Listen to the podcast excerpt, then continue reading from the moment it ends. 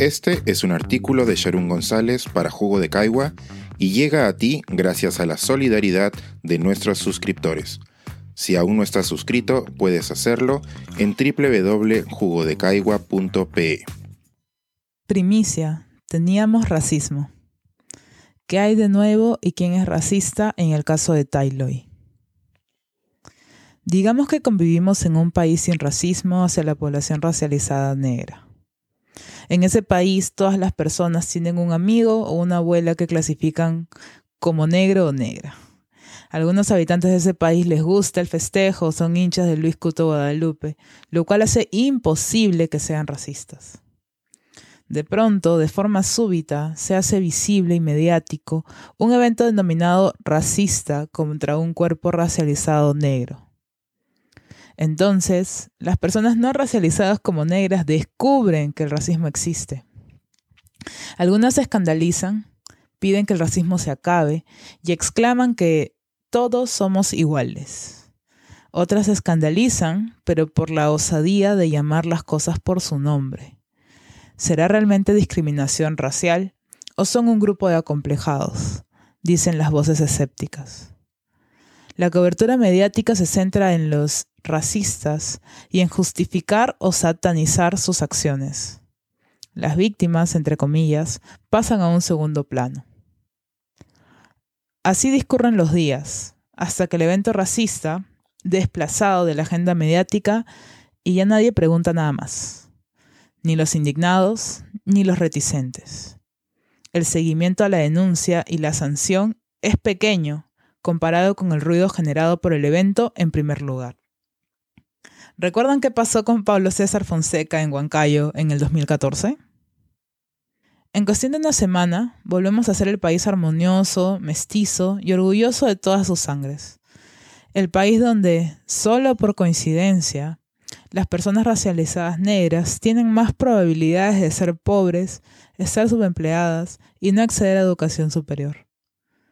Vivimos en armonía y entre meras coincidencias hasta que un nuevo evento racista se haga mediático y le brinde a algunos la posibilidad de apuntar con el dedo al racismo que se niegan a reconocer dentro de sí mismos.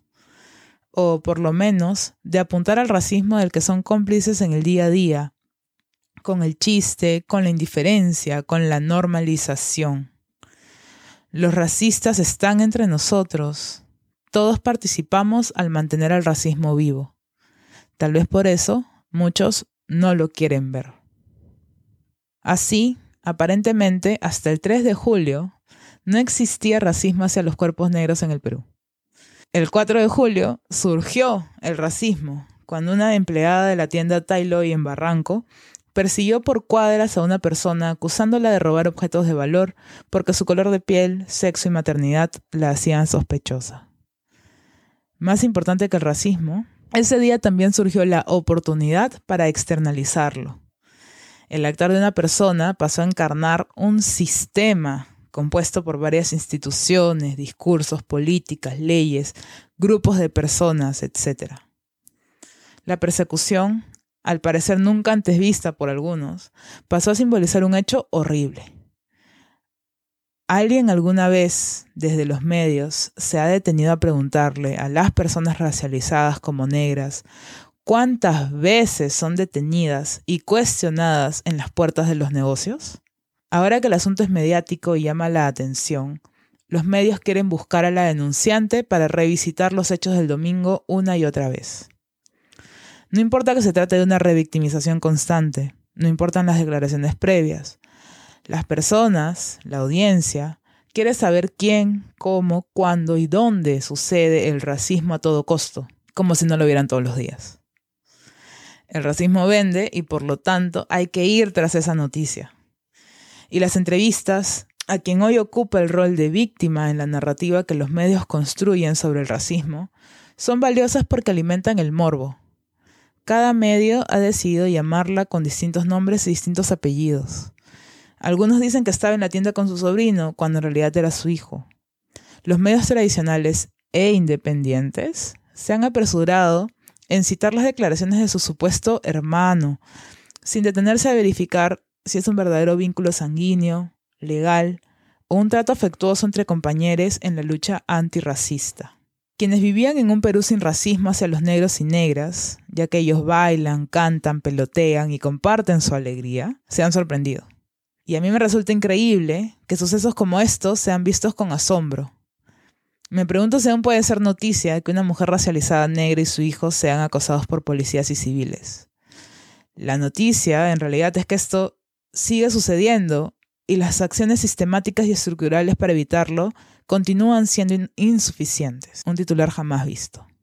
No sé por cuántos días más continúa este tema en la agenda pública. Durará mientras sea rentable, provea clics, retweets y corazones. Esta no es la primera vez que Anaí fue acosada por la policía. Hace unas semanas, cuando hacía música en un parque, unos oficiales se acercaron a pedirle que se fuera, mientras otras personas realizaban actividades similares en el mismo lugar. Como no había una famosa tienda de por medio, esa noticia no era tan jugosa ni rentable. Tampoco sé si este evento nos lleve a un cambio real en las percepciones y las acciones de las personas, o si continuaremos en el loop de la discriminación racial. La empleada de Tailoy tuvo una conducta discriminatoria basada en ideas racistas. Lo mismo ocurre con la propia tienda que, a través de un comunicado, avaló el accionar de su empleada como parte de sus procedimientos. También está respaldado por ideas racistas el accionar de los medios que no toman en serio la información y datos sobre la denunciante de los hechos. El racismo no surge de la noche a la mañana. Vivimos en una sociedad en la que el racismo es la regla y no la excepción. Es decir, el racismo es un fenómeno estructural y seguirá existiendo mientras seamos cómplices de las condiciones que lo posibilitan. Satanizar únicamente los actos individuales nos deja en el mismo punto en el que comenzamos. Ya no quiero escribir sobre acontecimientos racistas como algo nuevo, por favor. Este es un artículo de Sharon González para Jugo de Caigua y llega a ti gracias a la solidaridad de nuestros suscriptores. Si aún no estás suscrito, puedes hacerlo en www.jugodecaigua.pe.